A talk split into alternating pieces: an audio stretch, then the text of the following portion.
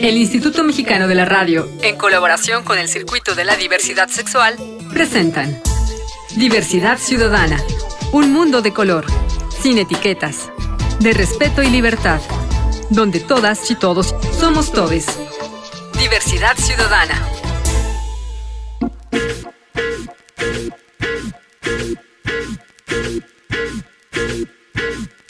Hola, hola, ¿cómo están? ¿Cómo les va? Bienvenidas, bienvenidos y bienvenides a Diversidad Ciudadana, aquí donde las acciones siguen siendo a color. Soy su anfitrión, Enrique Gómez, y el día de hoy vamos a hablar de la importancia histórica del teatro para el movimiento homosexual y en general para el movimiento de la diversidad sexual. ¿Y quién es mejor que mis invitados del día de hoy para hablar de este tema? Dos maestros, dos pilares del cabaret mexicano, del teatro, el maestro Tito Vasconcelos y el maestro Luis Esteban Galicia. ¿Cómo están? Muy bien, Enrique, gracias por la invitación y por, el tema que vamos a tratar, que, uy, bueno, es como hilo de media, nos vamos a ir. vamos a necesitar tres programas. muchísimas gracias, muchísimas gracias por la invitación, Enrique. Gracias a ustedes. Y bueno, la pregunta ahí está. ¿Qué tan importante ha sido el teatro para nuestros movimientos sociales? Mucho, porque nos visibilizó, nos mostró como seres humanos, ¿no? Varios dramaturgos, eh, Tennessee Williams entre, entre otros, ¿no? que estábamos ahí, estábamos presentes y que daban así como cosa y como repeluche hablar de nosotros y siempre nos presentaron en las primeras apariciones escénicas de los personajes de la diversidad, este, nos presentaban como tristes o como enfermitos, ¿no? Los chicos de la banda es una gran muestra del estereotipo que tenían eh, el público en general sobre lo que éramos los homosexuales, ¿no? Claro. Y es una obra horrorosa, a mí no me, no me gusta particularmente, aunque y menos ahora, ¿no? Ya con el Exacto, ya pasó, ya, ya es vieja, no se siente vieja y aunque aunque los arquetipos algunos siguen apareciendo hay jotas eh, y perdón, se puede decir jotas aquí o ya, sí, ya es no, bueno, impolíticamente correcto. No, no, no. Sí hay jotas muy odiosas, ¿no? Y ahí pero ya son los personajes, no por jotos, o sea, no no no por no por homosexuales son desagradables, sino son eh, porque tienen otros vicios, son unas chismosas, son unas envidiosas, son unas arribistas, tienen todos los defectos que podemos llegar a tener todos los, los A ver, Tito, nada más para contextualizar. Los chicos de la banda, que fue una obra que en México la trajo Nancy Cárdenas. En los 70 A principios de los 70 pero que es de finales de los 60 de, de Estados Unidos, ¿no? Sí, todavía funcionaba y en los 70 es una década rete importante que estuve analizando para el espectáculo que estuve haciendo en el o que estoy haciendo. Ya no sé cuándo va, va a pasar esto, pero forma parte de una investigación sobre mí en esta década y la importancia de las personas con las que yo me conecté en los años 70, ¿no? que fueron vitales para mi formación como artista, como actor. Entre otras fueron José Antonio Alcaraz, Nancy Cárdenas, por ejemplo. ¿no? a ver, bueno, Nancy importante porque aparte que es la matriarca de nuestro movimiento LGBT en México, es la que llegó con los chicos de la banda y para el teatro es elemental, ¿no? De a partir de ahí surge todo. Y no solamente hizo los chicos de la banda, también montó Fassbinder, las las amargas lágrimas de Petra von Kant, donde ella actuaba también un personaje maravilloso, mudo, ¿no? Y se ganó varios premios. Y en, esa década también eh, la conocencia con José Antonio Alcaraz. José Antonio hizo en, el, en la Casa del Lago, cuando Hugo Gutiérrez Vega, un gran gestor cultural y un gran poeta mexicano, eh, dirigió la Casa del Lago, hizo un espectáculo sobre las fábulas de Monterroso. Ok. Eh, y era un espectáculo muy gay, ¿no? Muy gay. Hugo Gutiérrez Vega le lanzó así el, el reto. Dijo, oye, José Antonio, el próximo espectáculo que montes tiene que ser definitivamente fuera del closet. Y ese fue como la simiente de lo que hicimos en 1980 con el espectáculo que se llamó Y sin embargo se mueven, que fue producido por la Universidad Nacional Autónoma de México, su departamento de difusión cultural y su departamento de teatro. Entonces, eh, sí, eh, toda, toda la década de los 70 fue conformando eh, el teatro y a partir de 1980 los críticos y la gente especializada en el asunto del teatro denominó teatro gay. Claro. No porque antes no hubiera existido, ¿no? Porque ya había habido dramaturgos, inclusive dramaturgos mexicanos. Sánchez Mayans, por ejemplo, hay una obra que se llama Las alas del pez, en donde mm, se menciona. ¿De qué año? De los 50. Ok.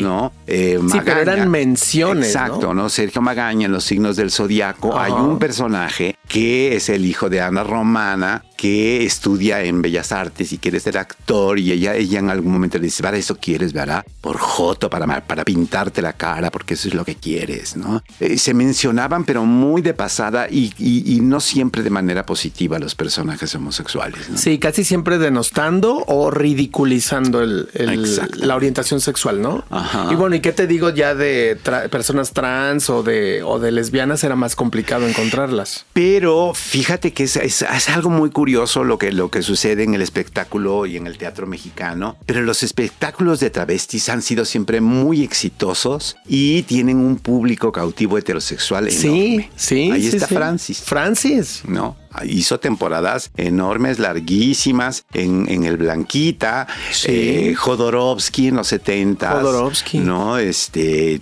metió transexuales en, en su puesta en escena de Lucrecia Borgia, ¿no? Gina De Vico, Nana, Terry Holiday, ¿no? Muchos de estos personajes que fuimos surgiendo en los años en, en los años 70. En los años 70 yo hice mi primer personaje travesti en 1976 que fue Sara Bernhardt en una entrega de premios de críticos y cronistas de teatro y el impacto fue fabuloso porque era una- un público solo de actores y yo leía una carta de Luis Reyes de la Maza que, que se su- supuestamente había escrito Sara Bernhardt para denostar una puesta en escena de un monólogo egregio, sublime y solemne de un autor español que había montado Severo Mirón con una mujer que le decían la panadera, pero que él la rebautizó como Julia Bautista porque sus actrices favoritas eran Julie Christie y Aurora Bautista. Entonces imagínate el, el- el tamaño de Sí. la obra es una cursilería espantosa. Entonces Sara Bernard le, le reclamaba desde una carta de ultratumba a este montaje y yo me divertí tanto haciéndola y tuve una ovación de pie del público de teatro. ¿no? Y dije, A ¿qué ver, a ver, pero ahí, ahí, Tito, dime algo. Antes de hacerlo, antes de salir a escena, digo, estábamos hablando de los años 70. ¿Cómo te sentías de arriesgarte a hacer algo así que sabías que podría ser denostado? Pero estaba como muy cobijado en el, en, Ah, en el asunto del teatro. sea, no tenías nervios. No, en, en ese, en ese año también se Ajá. montó el show de terror de Rocky. Claro. Y Gonzalo Vega estaba que te lo querías llevar a tu casa Sí, tenerlo, un Gonzalo de peluche Sí, para sí, tenerlo en tu cama. Estaba maravilloso como. Frankenfurter,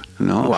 Entonces, sí fue, el, el- el teatro ha sido como un, un gran vehículo para mostrar que somos de muchas maneras Sí. y que no necesariamente eh, somos personajes negativos, ¿no? Aunque tampoco somos peritas en dulce, ¿no? Bueno, pero como eh, todo mundo, eso, ¿no? Claro, eso te- Claro. te- tenemos que asumirlo. Somos personas como cualquier otro, como diría Lupita D'Alessio, con virtudes y, defectos, ¿no? Con amor y con desamor. Exactamente. Oye, pero a ver, sí me gustaría mucho que le quede claro al auditorio que mientras en las calles nos agarraban a golpes, nos, nos encarcelaban por nuestra orientación sexual, el teatro estaba a la vanguardia en el tema. Absolutamente. O sea, el teatro estaba adelantadísimo a lo que ni la tele, ni la prensa, ni el día a día eh, nos estaba dando. Claro, porque entonces el teatro no llegaba a grandes multitudes. O sea, un público de teatro siempre es un público que está limitado al tamaño del teatro. Claro. Y no llegábamos a hacer te- este teatro en Bellas Artes ni en el Auditorio Nacional. Claro. Siempre eran salas pequeñitas. Sí, y, ¿no? y era mucho de teatro alternativo, ¿no? Ajá, sí, o de, No era- teatro, o de teatro universitario. Universitario. Sí, porque Sí. también por allá empezó a surgir. eh, ahorita no, no, no sé si, si, si, fue en los 70s, pero también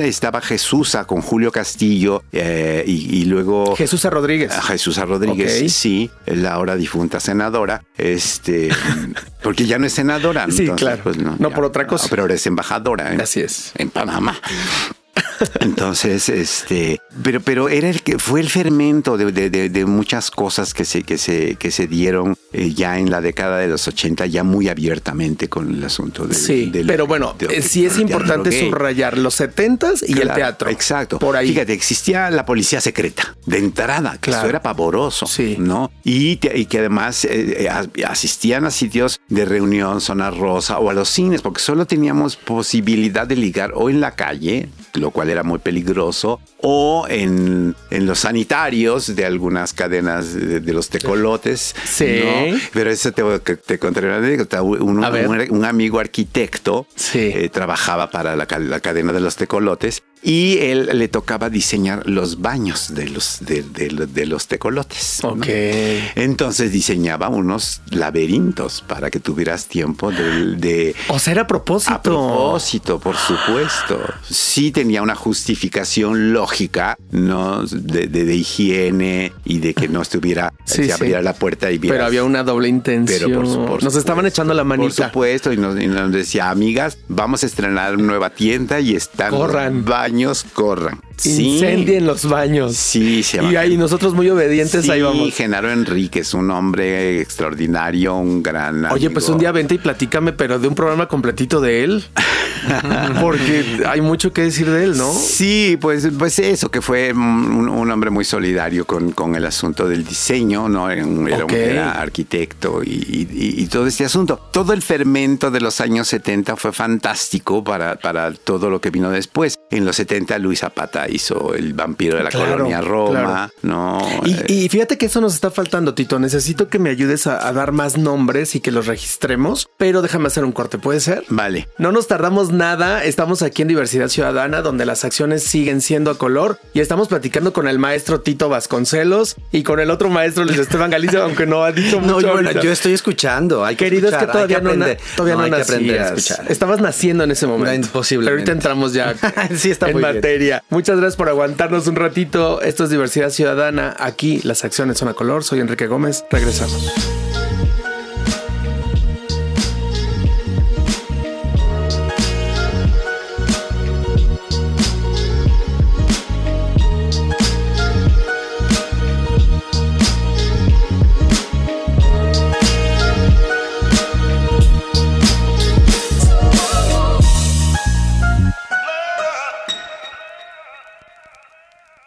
Regresamos.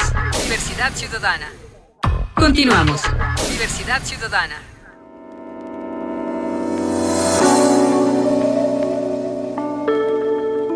Ya estamos de vuelta aquí en Diversidad Ciudadana, donde las acciones siguen siendo a color. Estamos con los maestros Tito Vasconcelos y Luis Esteban Galicia.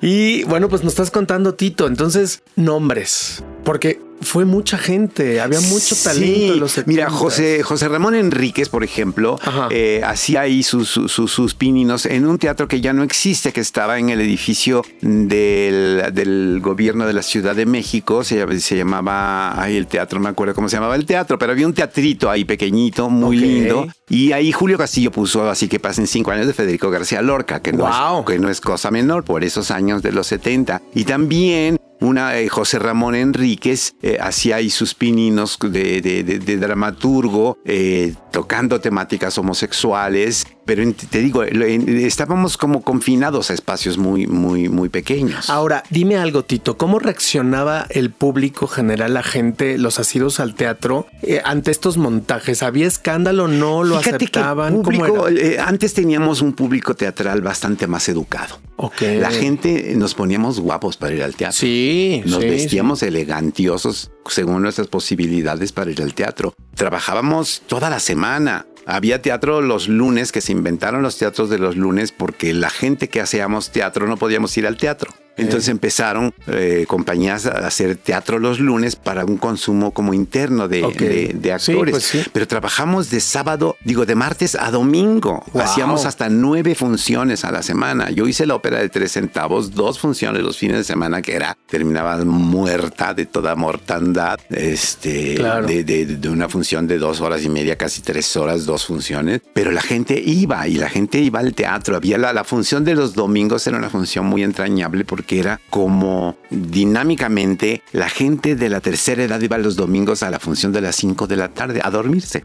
no, bueno, en muchos casos. Ajá. Pero era un público muy, muy especial del el público de los domingos. pero no había, no había homofobia en el público. O sea, aceptaban Mm, pues bien había las que- obras. que extrañeza. Por ejemplo, por ahí Ajá. podrás revisar, si tienes la curiosidad, las críticas de Malca Rabel, que fue una mujer cuestionable en, en- en el sentido de sus gustos teatrales y de sus afinidades políticas, y sociales, ¿no? Pero iba a todo y, daba su punto de vista sobre todo eso. Y es muy importante revisar eso porque si era un poco lo que estaba sucediendo y ella da, da, da reseña o hay por ahí una reseña, ay, estoy hasta el gorro de obras de homosexuales o con homosexuales. Y, y eso que no vive actualmente, porque hoy es mucho mayor. Sí, eh, pero ahora hay como un, sentido más este, universal en el sentido de, integración. De integración sí, es otro contexto, ¿no? Hay otro contexto, sí, es los trabajos que hemos hecho para eh, sustentar nuestra presencia en el planeta, poco a poco han, han ido dando resultados, a veces retrocesos y a veces un avance de tres pasitos, pero, pero estamos ahí. Sí, claro. Ahora, Tito, llega el SIDA. El SIDA en los ochentas, ¿le pega al teatro, le pega al movimiento? Pues le pegó al movimiento, no al, movimiento no, no, al teatro. Pero, pero el teatro estaba hecho por muchos, muchas personas gays, homosexuales, sí, hombres.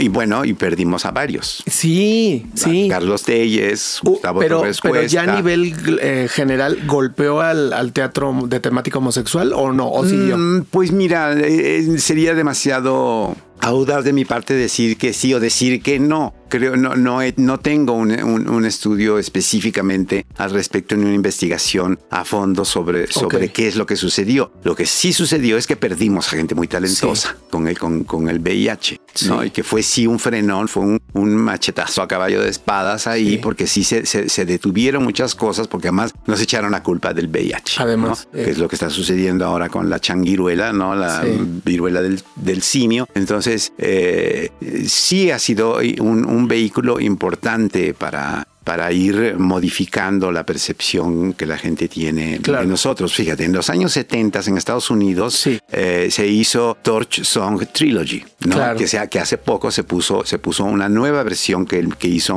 Fierstein, porque era un mamotreto también enorme. Y Monsiváis, yo conocí a Monsiváis en los años 70, ¿no? entré en contacto con él y nos quisimos bien un buen rato. Era raro Monsiváis en ese sentido. ¿Fuiste su pareja en algún momento? No, no, no. No, amigos siempre. Amigas. Amigas amigas porque a él le sorprendía mucho mi capacidad para leer de primer golpe de vista. Entonces yo lo acompañé en muchas conferencias como, como lector de, su, de sus textos, ¿no? Y él se quedaba muy sorprendido, y me, aventaba el texto y yo, no, porque yo sí hice la primaria completa.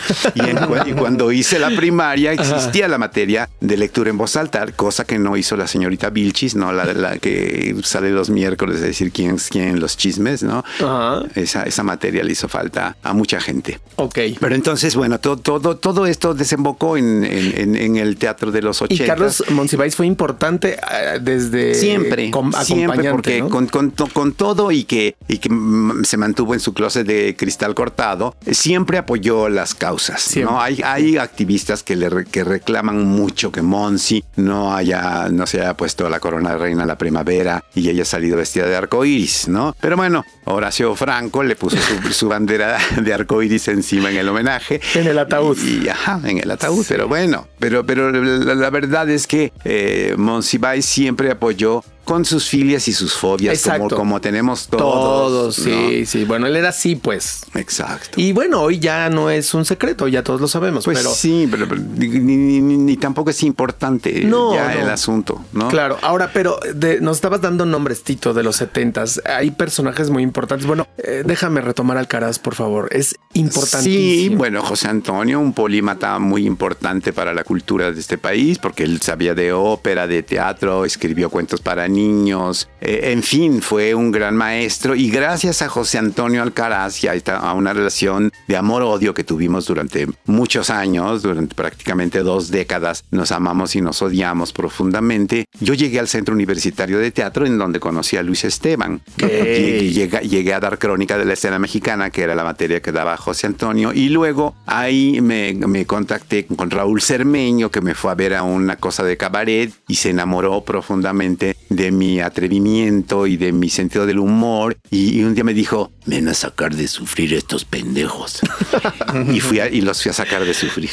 Y ahí, ahí, ahí conocí. Sale a escena Luis Esteban. Pero fíjate, ahora que estamos haciendo toda esta eh, revisitada de productos teatrales y de fenómenos sociales y de grandes personalidades, Yo me siento muy afortunado, fíjate, de, de, de pertenecer a, a, la generación que se benefició de todo este trabajo y en principio por conocer a estas personalidades, ¿no? O sea, eh, José Antonio Alcaraz para mí también fue una situación estrambótica, ¿no? Desde su misma presencia, su sabiduría avasallante, su, su juicio sobre tu persona en esta primera impresión, pero al mismo tiempo un hombre tan seductor. Eh, esta cuestión que daba de amor-odio, o sea, yo estaba enamorado de él, pero al mismo tiempo le tenía muchísima reserva, ¿no? Tampoco era una persona que permitiera mucho el acercamiento, ¿no? no Por ejemplo, yo no tengo amigos, yo tengo cómplices. Sí, sí, pero era así como okay. brincar, ¿no? O sea, como... Aunque sí, tú, bueno, amigos bueno, muy sí, entrañables, sí, sí, ¿no? Pero, pero, pero su posición era esa. O sea, no te extrañe que un día te dio un escobazo.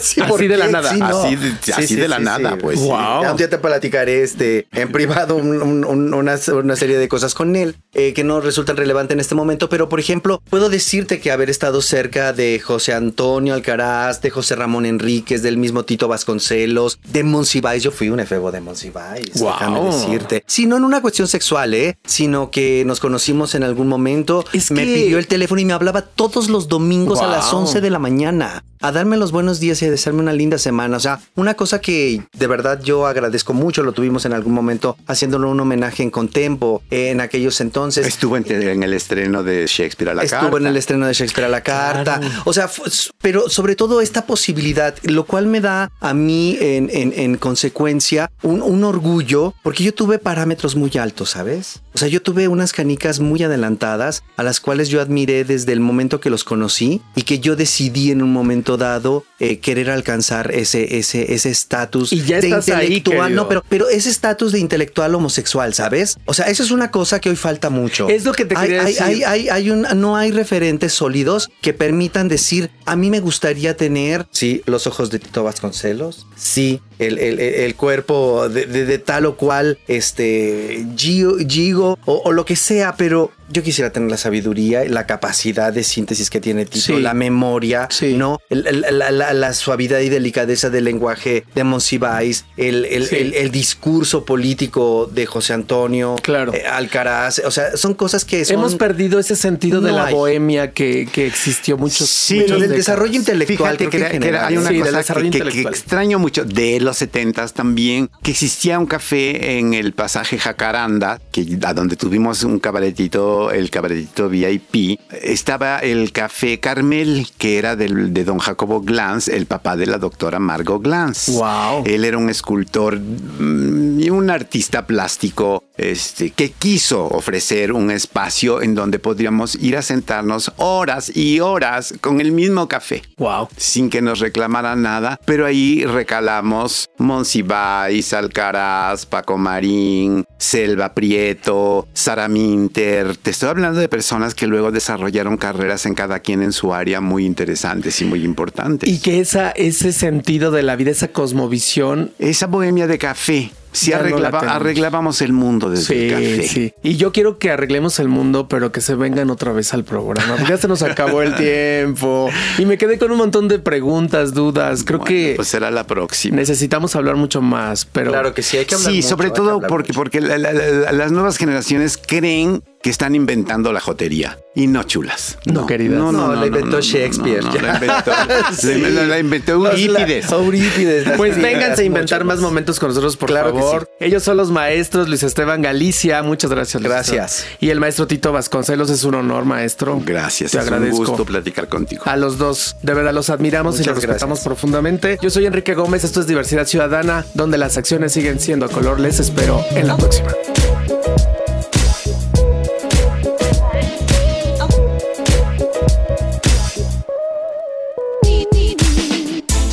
El Instituto Mexicano de la Radio, en colaboración con el Circuito de la Diversidad Sexual, presentaron Diversidad Ciudadana, donde todas y todos somos todes. Diversidad Ciudadana.